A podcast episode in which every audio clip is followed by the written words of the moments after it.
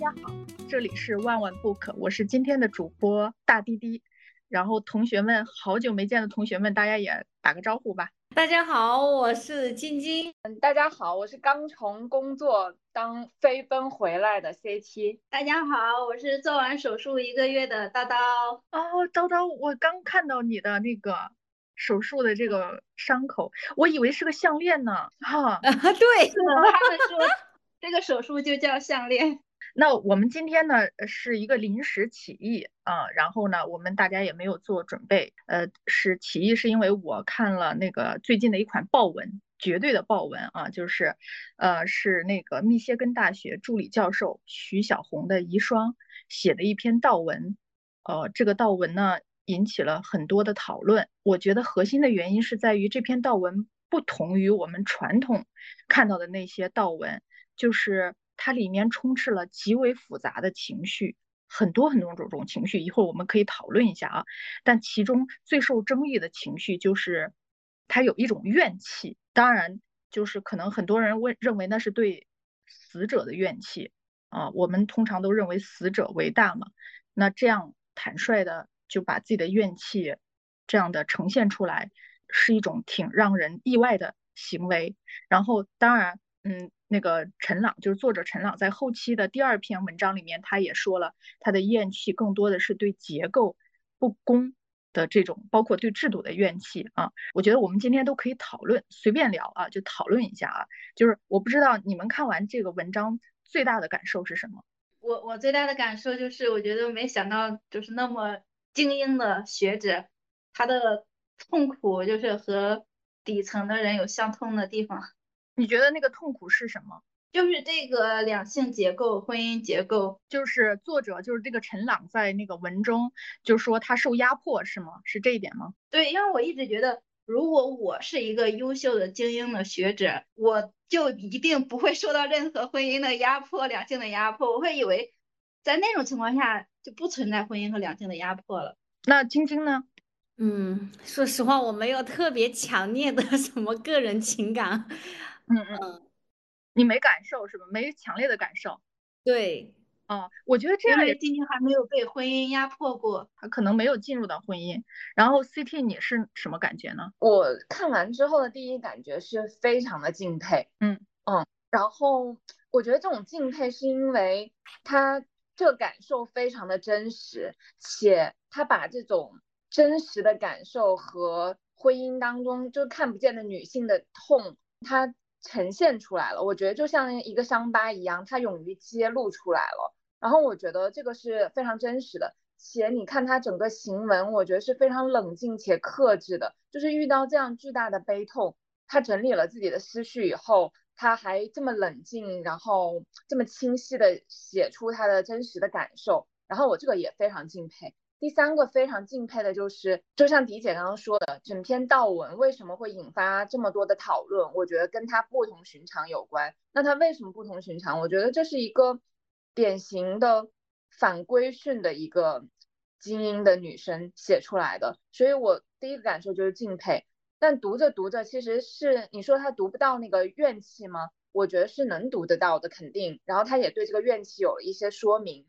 但是在最深层次的，我觉得其实还是能读到，就是他和呃徐小红先生相濡以沫的夫妻之爱的。我觉得正是因为他们是相爱的，且他们心灵上是相通的，真的，我觉得可以成为在精神上他们应该算是很棒的精神伴侣。所以我觉得他也能够在这样子的场合，在这样子的时机下。嗯，他还是能够勇敢的展示出来，我觉得这肯定是基于对彼此还是足够信任的，且我觉得他的先生也许也是希望他能够呈现他真实的个体的。其实我这里面最后有一个我非常动容的，就是我看到那里我哭了的，就是最后一句话，他说他让他的爸爸以后不要呃对别人的感谢写自己就好了，你不用帅我们了。他说以后再也没有人能够帅我们了。哇！我看到这句话的时候，我真的就哭了。我觉得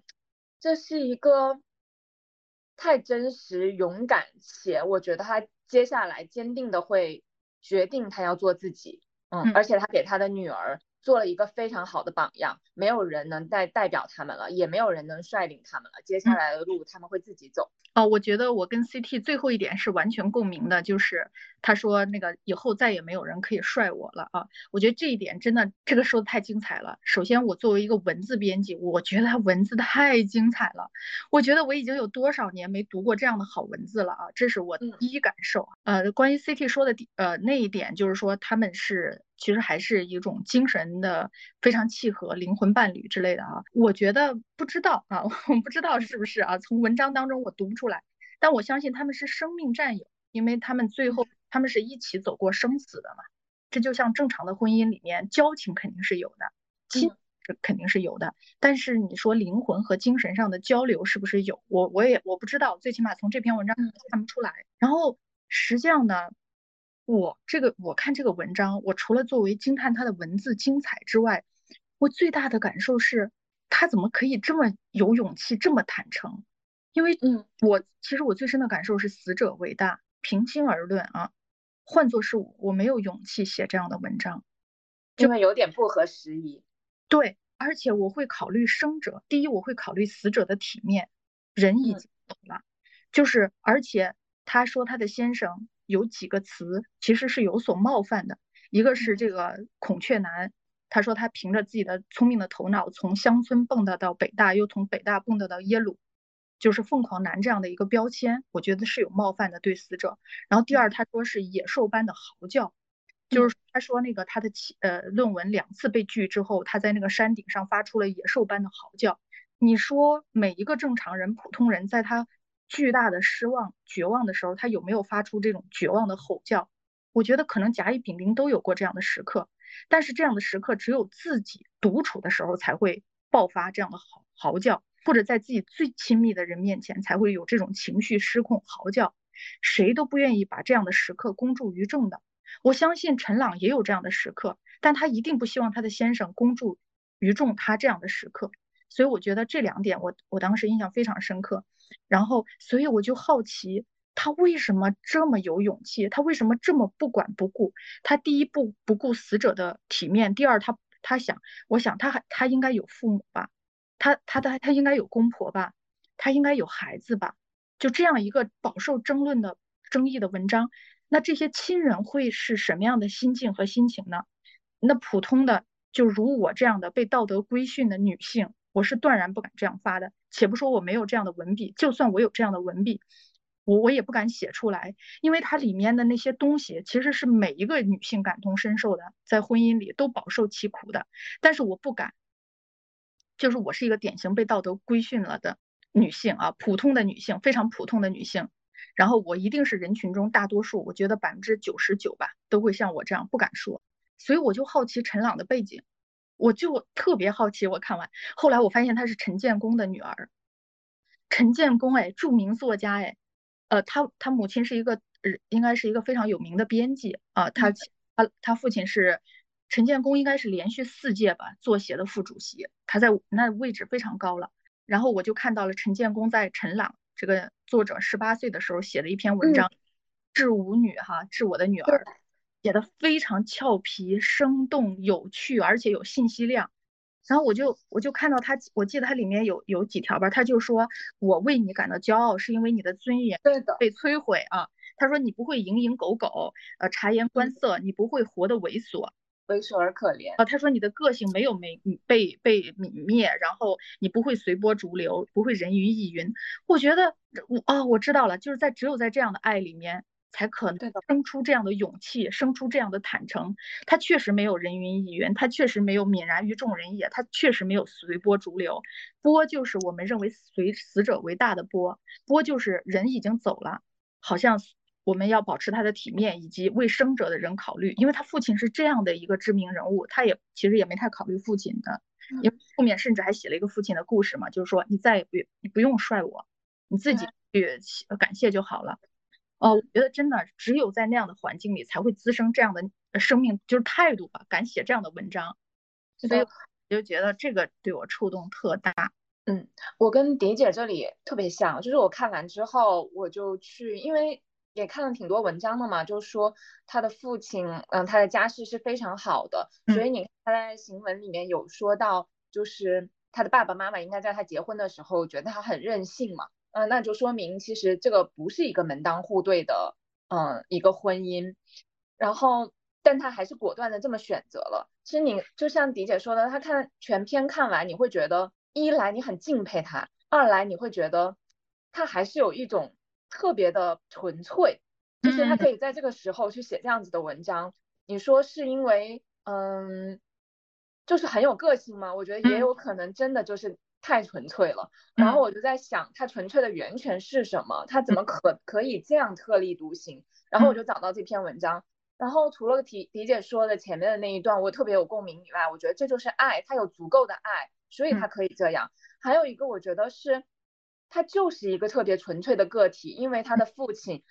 把他当成他的家里面面的人也把他当成一个鲜活的个体，而不仅仅只是谁谁谁的女儿。因为他的落款，他写的是陈朗小姐冲冲冲啊！我对这一句我也特别动容，我就觉得哇，你看他爸爸把他当成一个特别平等的，然后嗯可爱的，然后呃就是一个特别独立的年轻的女性。嗯，然后给了他这么大的动力，他最后的那一句话也让我觉得哇，我觉得这是他所有的来源，他可以纯粹，因为他有足够的爱，嗯，他的世界足够丰盈。对，而且当然他的落差在于，即便是这样的出身，即便是顶级学者，因为他父亲是呃，就八二年毕业于北大中文系嘛，他是。他是八一，这个陈朗是八一年出生的，然后也是北大中文系毕业的，然后又去了耶鲁，然后又去了哈佛。哈佛，便是这样顶级的出身，顶级的这个学历背景，他依然要在婚姻里尖叫。他那个“尖叫”两个字也是引起了特别大的那个共鸣吧？大家就说他自己也在婚姻里，在内心深处尖叫过无数次。叨叨说说的尖叫，是不是你你也有共鸣？这个尖叫，对，因为。我看到之后，我就想到我身边很多，嗯，底层的婚姻，我觉得也不能说完全底层，可能就是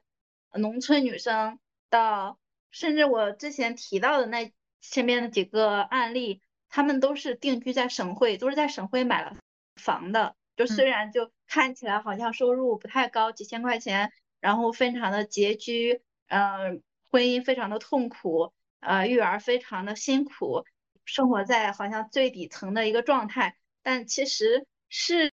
有学历以及在省会买了房子，在这种情况下，就是也也算是那种感觉，隔几天就要去倾泻一下自己痛苦的那种婚姻，可能不断的要尖叫的婚姻。那我一直以为他们以及我自己，那痛苦的源泉就是因为啊，我的学历不够高，嗯，我。的家庭背景不够好，我的工作不够优秀，呃，但是看到那个陈朗 写的文章的时候，我就觉得，呃，他就直接站在他的角度去，呃，陈述他全部的痛苦的时候，我就感觉，哦，其实，嗯，不怪个人，真的也不怪你的背景。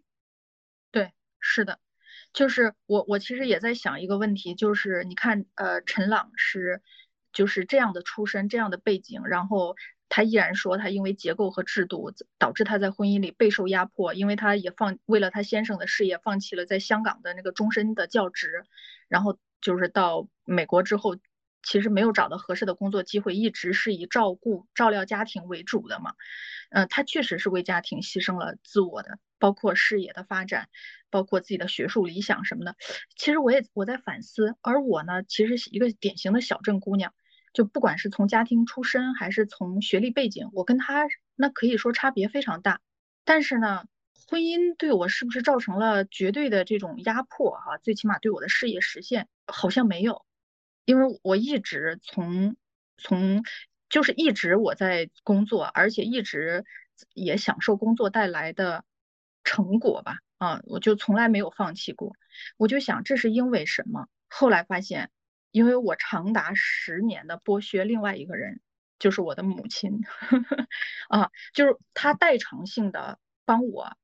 呃，承担了这个所谓的制度和结构的压迫，就是因为她是，呃，是放弃了她的事业嘛，因为她是提前退休，为了给我带孩子，啊，他提前退休来到北京，然后呢就一直帮我照料家庭，然后照料孩子，然后所以我没有一天工作是因为生育这件事情，或者说因为婚姻这件事情影响了的，这是一方面，就是有一个人被我剥削，而且这个人心甘情愿的被我剥削，还有一点就是这个人不收费用的被我剥削。如果比如说我要请一个。呃，不管是阿姨还是什么，就像那个文章不是也提到，很多人在留言说你要请菲佣啊，或者请佣人，其实可以承担这部分，那就马上会说，那他的费用很高，保姆的费用很高，但我我我妈妈是不收费用的，然后他又让我百分之百的放心，所以这一点导致我没有受到这个婚姻的压迫，至至少对我事业的压迫。第二点是我是一个相对来说，嗯，比较心大的母亲。就我不会觉得我一定要亲手把这个孩子养大，好像我才的母职，我才不会自我责怪，我才是一个合格的母亲。我觉得谁养大都行，只要养大就行。当然，最后一点就是我对我的母亲也没有愧疚，这说明我是一个，嗯，就是嗯，就是怎么说呢？我还是一个，发现我还是一个比较自我的人。真的，只有自我的人才能活。到你没有，既不想对孩子的亏欠，也不想对坤亲的亏欠，也不想对母亲的亏欠，我就是要工作啊。这个工作你说很快乐吗？有时候也很痛苦，也想退回去。我如果能想全职，但是一想就会觉得那根本不是一条路，就很可怕。在这个点上，我确实我的反思跟迪姐很不一样。嗯嗯，就可能阶段不同嘛，因为有了孩子，我的反思是他们的这一段关系是。就是是怎样的，嗯，到了什么样的阶段的时候，可以让她这么样背景的一个女生愿意放弃掉她这么好的前景？嗯嗯，我在想，那试问试问我自己，嗯，在我的关系里面，我会不会这么做？嗯，那我在想，也许他的考量就是，也确实没有考量到就是客观的环境的变化，因为也许如果不是这个变数的话，我相信他一定还是可以有非常好的工作呃前景的啊，毕竟这么好的背景。嗯嗯，然后第二个我就觉得，她也是足够相信她的丈夫是足够优秀的，她可以承担起这个家庭。嗯嗯，然后我在想，嗯，我可能不会给予任何人这样的期待，因为我觉得我的所有的期待就在我自己身上。嗯，然后我也不会想着就可能他足够的优秀，然后他可以承托我。嗯，我在想，不。可能也许我也是基于我现在的关系以及我自己的呃情况来讲，我应该，嗯，或许我都不会做这样子的选择，嗯，这么好的工作机会，我会愿意为一个人放弃掉。那我在想，也许她她的丈夫足够的优秀，也许他们真的已经爱到非常深了，嗯，然后也许可能还有其他综合的因素，但是放在我身上，我觉得也许我不会这么做做这样的选择。我觉得爱，至少爱情的因素应该是比较少的。就是 我觉得我好佩服 CT 啊，因为因为我觉得我 我一毕业的时候就在想，哎呀，我能赶紧找个谁，然后结婚靠一靠，然后然后他依赖他去推主主要的生活，然后我作为一个辅助，勉强可以经营生活就好。对对对，我觉得把希望总总想放在别人身上。是的，是的，叨叨，我也是这种感觉。你看，我虽然持续不断的在工作，但我永远，呃，在现在没有了啊，现在。廉颇老矣之后，再也放弃幻想了，你知道吗？在开始工作的时候，我觉得事业是我的一朵，就是头上的花朵，它是为了点缀我的。我需要有一份工作，需要一份事业，然后我不是吃白饭的，呃，不，我甚至不是，我认为我认定的不是有一份事业，是我得有个工作，这个工作得是我喜欢干的啊，我就这么就这么简单的想法。然后，嗯，就是我也是会默认，我觉得家庭的更大的收入应该是。好像是男方那边提供的，我呢就是一个零花钱。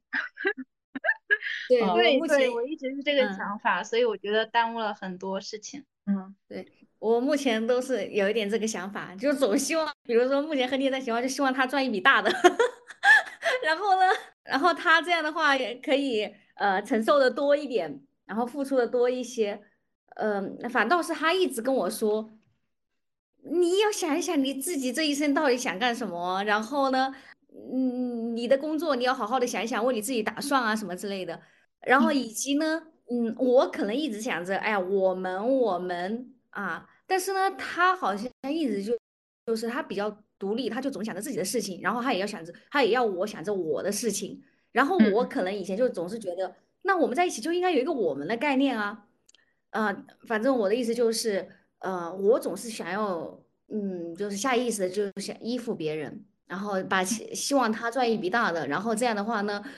呃，当然我可能还是会工作哈，也不可能直接就是不做了，但确实也没有说，呃，就是对自己那么高那么高的那个要求，一定要做个啥东西出来，就是还是有依赖的心理。嗯，我初中同学、高中同学、大学同学。我一直来回的观望，我就想哪个人能让我依靠一下，然后，然后最后发现实在就是一个都靠不上了，然后就靠自己去拼嘛。然后有了洋洋以后就使劲拼，拼完之后，我再遇到我的那些同学，他们就会说，他说你怎么这么优秀？然后我发现哦，男生几乎没有比我收入高的。我这个时候就想，哎，我当年为什么天天都想靠着他们？可能我确实在这个部分是相对来说是独立的。我在想。我昨天看这个选题的时候，我在想，我跟我的前男友分手的时候，我特别清楚的记得他说了一句话。虽然我们是就就很和平的分手，然后他说我我们在分手之后，我们聊过一次，然后他说，嗯，他希望找的女生是那种贤惠的，然后顾家的。他说，我觉得我们就非常适合的点就是，他觉得你永远是会冲出去的那一个人。然后我当时，我当时就在想。我有一瞬间在想，是不是我的问题啊？然后后来我就觉得坚决不是。然后我心想，嗯，后来我就觉得，嗯，这是我们极大的不合适。我也找到了为什么我觉得，嗯，从情感上我觉得我肯定是喜欢的，但是我非常坚定我们不合适，就是原因就是因为我觉得在那个他的面前，我会反而会做不是真正的我。就是因为他每一次都希望你，你是一个贤惠的小女生，但是我肯定就不是，所以我就觉得，哪怕是再喜欢，我的这都不是一个适合我的呃情感，然后也不会走得很远的。所以从那那一段恋爱之后，我有一个，嗯，现在看起来我觉得就是一个原则，就是能够做我自己的呃感情，无论是呃亲密关系也好，还是朋友关系，能让我做我自己的，嗯，然后才会走得远，然后。嗯，我觉得那是健康的，否则我真的觉得这这肯定会就对我来说就是是会反噬的，就会很有毒。即使我再觉得在这这段感情里面，嗯，我是喜欢的，我是爱的，但我都觉得他是的。我特别赞成那个 CT 说的，就是这就是其实说实话，陈朗这封信啊，我觉得对很多年轻女孩绝对是一个警钟。就即便是那样的优秀的女性又怎样？你一旦放弃了为了婚姻。呃，为了孩子放弃了自己，就是这个不管是事业或者说是工作或者是学术理想等等之类的，就是你放弃了自我，都是一条悲哀的路。就是这其实也应了波伏娃那句最有名的话嘛：女性的悲哀在于她总以为有一条更容易的路，而男性从来不会这样。所以，但是我就又有一个想法啊，就是说我们回到现实啊，就说 CT，如果你有了孩子，你知道育儿它有很多琐碎。的事情，就是说你真的是走不开啊，或者什么？你觉得你你你你你会怎么办呢？说实话，就是回到迪姐说的那一个，嗯，我从来没有这么想过。然后我回头看看是因为什么？嗯，因为我觉得我的爸妈永远站在我的身后，嗯，就是他们给我提供了就足够的信任，让我觉得我似乎不大会有这么大的烦恼。嗯，就是因为我觉得。嗯，不管有什么发生什么事情，我爸妈都在给我托底，嗯，所以我觉得，刚刚迪姐说她的，嗯，你的妈妈帮你承担了，我觉得我我一定会是这样子的，嗯，对对对，是，对啊，我就觉得 CT 和迪姐都是有爸爸妈妈的，就是执行力在托底，而且还有钱包在托底，真的超越了 一大半的女性。但我我没有钱包哎，没有钱包给我托底，因为他们的养只是他们自己的日常生活。嗯，就是说，哪怕是偶尔的小红包，或者是说他不嗯不需要你来去给他，嗯，对很多的金金钱的资助，他不需要我对他的大额投入。但是比如说逢年过节的是会发的，但是他不需要我为他买房啊或者什么之类的。嗯，是既可以给到帮助，还不需要给他买房。对，而且他们会就是非常踊跃的期待你有孩子，好像他帮你带孩子是他最大的幸福。是的，嗯，所以我就觉得肯定也也是这个原因让我算是焦虑吧。我的焦虑都是源于我自己的，其实我没有那么多生了孩子自己呃带不了啊什么的。其实我倒是真的没有这方面的焦虑。嗯，是的，所以我就在想，如果没有像我们这样的父母做我们的就是代偿对象的话，那那些普通女性，如果是父母或者公公婆婆无法来帮助的话，我还真的不知道他们怎么去，就是说两者兼顾。当然，除非他有足够的经济条件，能请到合适的保姆啊，或者什么之类。这因为当你一旦养育了孩子，一定有一个人要为育儿这件事情，就是多牺牲一点自己的时间、精力这一类的。而通常这个牺牲者都是女性。所以其实他在那个悼文里面有一个画面，给我的印象也真的很深。嗯，我觉得特别有场景感。他就说他在每一天都在带孩子，然后在收拾东西，然后在报处理报税的时候。然后她听到她的丈夫在大谈特谈女性主义的时候，她会在一旁发出默默的冷笑。哇，我就觉得就是有那种凛冽的痛，就是你好像看到这个女性在那个场景下的复杂的情绪，就你觉得好像，我觉得这就想到一句话说，爱情就是埋葬在女生身体里的诅咒，然后婚姻就是奴隶制度的最后一环。你能够看到他之前在这个场景之前相爱的时候他的光环，然后你又能看到在婚姻当中的时候，他就像菲佣一样在处理这些，然后看着同样跟自己也许还没有她优秀的丈夫可以走到台前，然后那种女性作为个体，既是个体又是女性，我觉得那种复杂的心情，哇，我觉得还是很触动的。那我就觉得她的这个画面写的太好了，我觉得就是。在我的感受里，我觉得女性，包括我，对家庭、对孩子，都有一种克制不住的付出欲望，就是要倾其倾我的所有去为他付出。就是你看，其实哪怕是像我一个相对自我的人，我都觉察到这一点。这个又扯到保险了，我觉得我现在就像一个卖保险。我为什么要买？花了大价钱去买那个养老金，就是因为我就想。我必须要为我自己留出一点这个所谓的这个，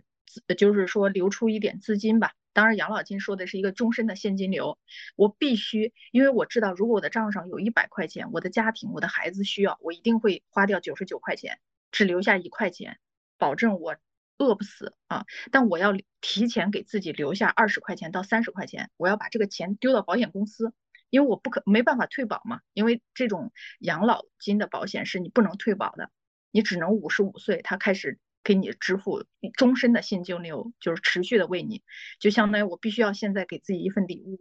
这个礼物我付出去了之后，那我只有。七十块钱可以为这个家庭、为这个孩子付出，我尽我所能。即便是如果有一天我控制不了我的付出欲，我尽尽所能付出，也只能付出七十块钱，因为我提前已经为自己留好了三十块钱。就是用这种方法，用保险的方法，克制自己的付出欲，强制的爱自己，从物质上爱自己。晶晶，你说两句吧。就是我不知道是不是我本来这方面比较钝感哈，或者说同理心不够也好，或者说。我看，比如说我看博士的一些书哈，他对于任何事情就是说要臣服放过，臣服放过，就是比如说陈楠女士的这封信哈，其实当然她的本意不是说，哎，她也没有，就像她说的，她也没有想到会引起这么多的人的关注和争论啊，这么多，就是他本来也没有想到把这个事情搞得这么大，就是可能我在想哈，我目前理解的，如果用博士的做法的话。那就算是遇到你觉得遇到所谓的更不公平的事情，哎，你觉得为什么是这个样子？你觉得呐喊你，然后最好的方式不是说再去不断的去反刍这个痛苦，或者说哎去我要去寻找所谓的公平，然后呢把这个事情，呃其实又去不断的反弹，然后又去把它更大的扩大了，然后我目前在尝试让我自己去接受一种，那你受到了这些委屈也好，或者说不公平也好，你的这个不公平。比如说我跟别人发生了摩擦，当然我心里会很不爽啊，我很不爽，其实我心里非常难受。那我是不是又要去反咬他一口呢？也不说也不去咬他一口，或者说我是不是又要再去跟他争，把这个事情扩大呢？哎，反正我目前就是让我自己，哎，劝解我的一种做法就是说，啊，你可能让自己臣服和放过，是让这个是呃，是让你自己的复杂的情绪也好，是让你的痛也好，是最快过去的一个方法。然后你觉得他对不起你，那说不定你上辈子还对不起他呢。我也不知道我这是不是在自我洗脑哈，就是，嗯，虽然，但是我能够感觉到有些事情没有过的话，其实心里还是会有情绪，只是我一遍一遍在告诉自己，OK，没有关系，然后放过，放过，放过。所以说我看到这篇文章，然后，嗯，让引起了那么大的反弹。当然，我觉得他也不是故意的，但是他引起了这么大的反弹，以及呢，就像在，就像迪姐提到的，可能比如说，无论是说她对她丈夫离去了之后的有几处的。嗯，描述哈，其实我当时看到，我是觉得，我呃，我的观点，我是觉得没有必要的。我可能，当然我也不知道，我真正处于那个角色，我会怎么做哈。呃，也可能我确实不够同理到对方的那个心境，因为确实我目前自己也还没有进入到婚姻，所以说我也没有真正体验到那种婚姻的琐碎和女性确实要付出那么多事情，付出那么多，付出那么多时间精力的投入。因为我觉得，所谓的有时候你想要争其自己的一些呃公平也好，或者说利益也好，其实某些某种程度上面，他是把那个我放的很大的，把我放的很大，呃，就觉得我很重要，我怎么怎么样，对我大概就说这么多吧，我跟，嗯嗯啊，我想问晶晶的是，假设你现在面临婚姻和生育，你怎么规划？我我没有想这个问题耶，我没有想过耶。哦，我还想说一个例子，就是我听到那个博士的节目嘛，哈，其中有一个人，因为博士就一直要大家说不要反弹放过嘛，哈，然后呢，有一个提问者就是说，博士，我不知道你有没有听那个最呃有一本书，说的作者就是呃那个那本书是不是叫斯法勒？就是他被他的那个家庭教师强暴了，那本书叫。对，凡思琪的乐园是吧？哈，对嗯，凡思琪的初恋乐园。然后那个提问者就是说，那就这个女孩子受到这样的事情，我们所有人都替她感到很不公平。那博士，你觉得你怎么看呢？这种情况下，难道我们不应该去跟他讨一个公道吗？反正博士的意思就是说，其实这种情况下，就是你还是要臣服放过。那可能这就是他一生要面临的功课。以及最仓臣服和仓是为正成最成熟的人准备的。如果他这一个不放过的话，他选择了自尽，这就完全就放弃了他的生命。这个生命其实是非常宝贵的，是很可惜的。那可能他下一辈子过来还是要面对同样的课题，相当于这个业还是没有过啊。反正这个例子给我印象很深刻哈。对我大概就说这个，当然我也现在自己在怀疑我自己，我我也不知道。因为我之前很关注房思琪的初恋乐园，我觉得他那个痛苦是被动的、被伤害的，没办法承受的痛苦。那陈朗他的痛苦是主动选择的，自己喜欢的、想要的那个生活，就是是那个生活带来的痛苦是完全不一样的。就是大家得到的共鸣是，你无论怎样。嗯，那么多女性都要面对这个婚姻的痛苦和压迫，嗯嗯，然后他让这个共鸣就更加的广阔。嗯，我我刚才就是晶晶一直在说放过这个词嘛，那也许陈朗的放过方式就通过写这篇文章呢，他的放过方式就通过书写来放过呀，然后而且他通过书写其实是达到了非常正面的意义的。当第一，他在这个过程中可能他真的是放过了自己；第二是。很多年轻的女孩从她的文章里，其实更加认识到自我的重要性啊，我觉得是有其正面意义的。还有一点就是，我有一个强烈的感觉，晶晶，就是你知道吗？这件事前两天我跟一个同学，也也也不是同学，就是我一个朋友在聊的时候，他说《论论语》里面孔子就说怎么怎么，然后孟子就说怎么怎么，就是就像你说博士说怎样怎样。其实我觉得他们都不重要。孔子很重要吗？孟子很重要吗？杨定一很重要吗？他们是圣人吗？他们是绝对的真真理吗？未必。你的直觉、你的感受是最重要的啊！否，如果你没必要把你自己的头脑交给他人，没有一个人是上师，他们只是你兼听而明的一个对象而已。你的头脑不要交给他们，你是你自己的主人。你首先是得是你头脑的主人，你才可能是你的人生主人啊！这是我的感觉啊，就是想表达你的观点，哪怕你说，我觉得他这样很不，就是没有必要不放过他的先生，他已经去世了。我觉得你可以很坦然的，就是或者很直接说出你的观点，不用说杨定一这样说。所以我觉得，嗯，我觉得你是最重要的，真的。对，我不知道，就可能是我。确实，内心本身就有点认同这类思想，所以说我又觉得确实就觉得很多行为就好像觉得有点没有必要了。嗯，他你比如说，其实陈朗这个文章如果不发出来的话，实际上徐小红的去世，他是十二月份去世的嘛，他是没有任何涟漪的，就这样去世了。因为每天都有很多这样的人去世，没有任何涟漪。但是因为他的妻子发了这篇文章，很多人都在讨论女性的，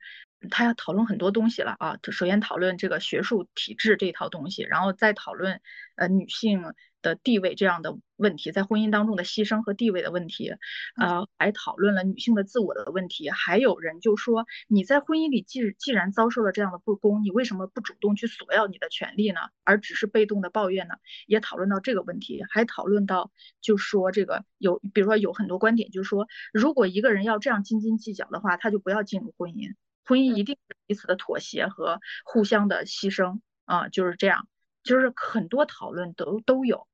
我觉得，如果我是死者，我宁愿如果我死了，我相对于我悄无声息的去世，我倒宁愿牺牲一点我的体面，让这种讨论能，就是说能让更多的人在这个讨论当中获得自己想要的那个部分吧。嗯，我的感受。嗯，我觉得他最后，呃，其实他又发了一个补充说明嘛。其实，在前面的五点我都看的无感，我觉得他确实是为了要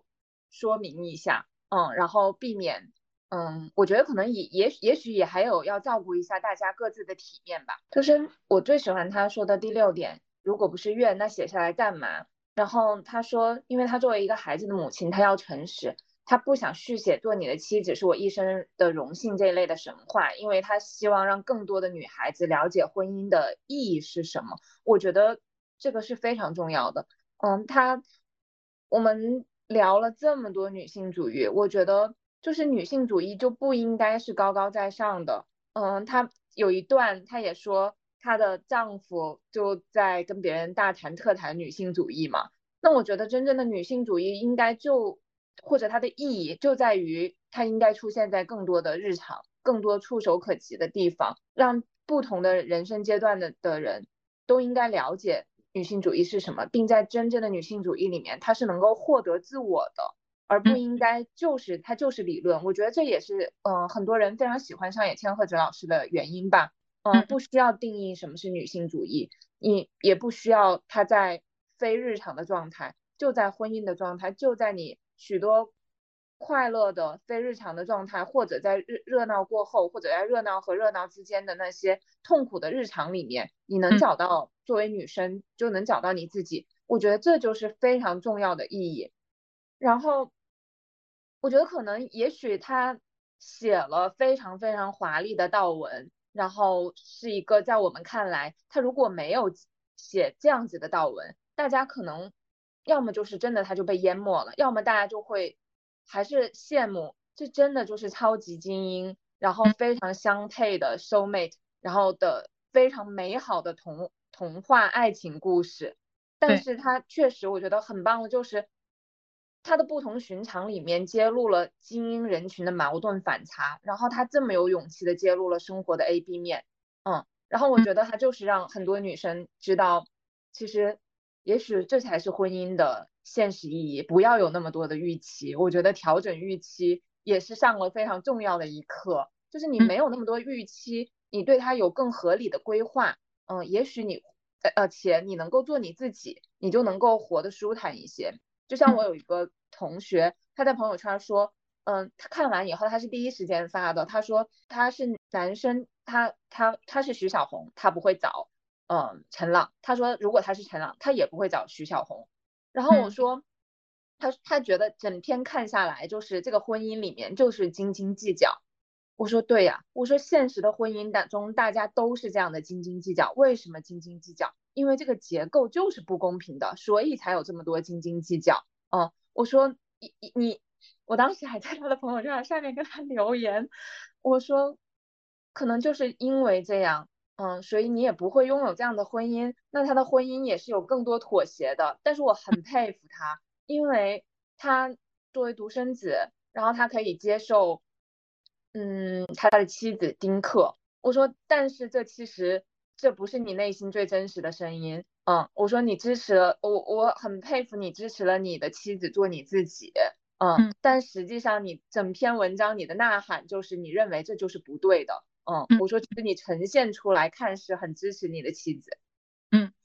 我我的感受是，永远不要指望一个男性他有女性主义的思维，并应用于实践。啊。他可以可以理论上他是一个女性主义者，但他不太可能说真正的成为一个女性主义实践者，因为他本身就不是女性，他就是嗯。男性。我觉得女性主义的这样的呃日常实践，必须是寄寄希望于女性本身啊，就是嗯。我们要活的嗯。就像更有主体性一点，就像金金刚嗯。立立业一样，就是他好像更多的是考虑自己的事业、自己的生活，他好像很少考虑我们，他在更多的考虑我。我觉得男性可以为家庭牺牲，女性也可以为家庭牺牲。我觉得这个牺牲不是牺牲，是爱啊，就是只是我们都需要一点呃主体性，因为说实话，男的他为什么鼓励？就像刚才立业鼓励晶晶，呃，也要寻找自己热爱的事业，因为他也说实话，内心深处，如果你要是赚了一笔大的，他也是开心的啊，因为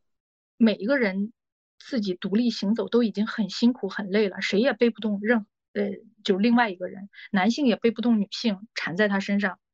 女性也背不动一个男性往前走。嗯，大家就独立行走，就像两棵树一样嘛，就说这不是最漂亮的姿势吗？反正我是觉得婚姻一定是啊、有爱有情，这个情有恩情，甚至道义之情、爱情都有，但是呢，就是都别有，都多一点自我吧。嗯，我觉得咱们嗯今天节目是不是差不多可以了？聊这么多也聊挺充分的，那我们就以从此王子和公主过上了幸福的生活，然后为结束吧。啊，生嗯没有那么，其实这个结束之后，不是之前很多文章都说了吗？这个结束之后还有一篇长篇小说呢，里面的各种复杂，各种复杂啊，我们都充分的认识到婚姻的复杂性，并降低对它的预期。其实我希望最后应该是两个公主从此过上了幸福的生活，陈朗和他的女儿。啊，是的，是的，我们也是真的很衷心的祝福，因为我觉得其实我们退回到人，不说那么多主义呀、不说那么多问题，是很心疼他的女儿的，就是在未成年的状态就失去父亲，这个比所有的主义都要残忍。我觉得他爸爸最后在他十八岁写给他的那句话，我觉得现在应该，我也应该给他更多的力量。陈朗小姐，冲冲冲！对但是我倒是真不担完担心陈朗和他的女儿日后的生活啊，嗯，他们在高高的台阶上，他有无数无数的退路，而且前途也是无比广阔的，因为他们嗯有太多的资源和靠山啊，对，嗯他们一定会过上幸福的生活，好吧，那就拜拜。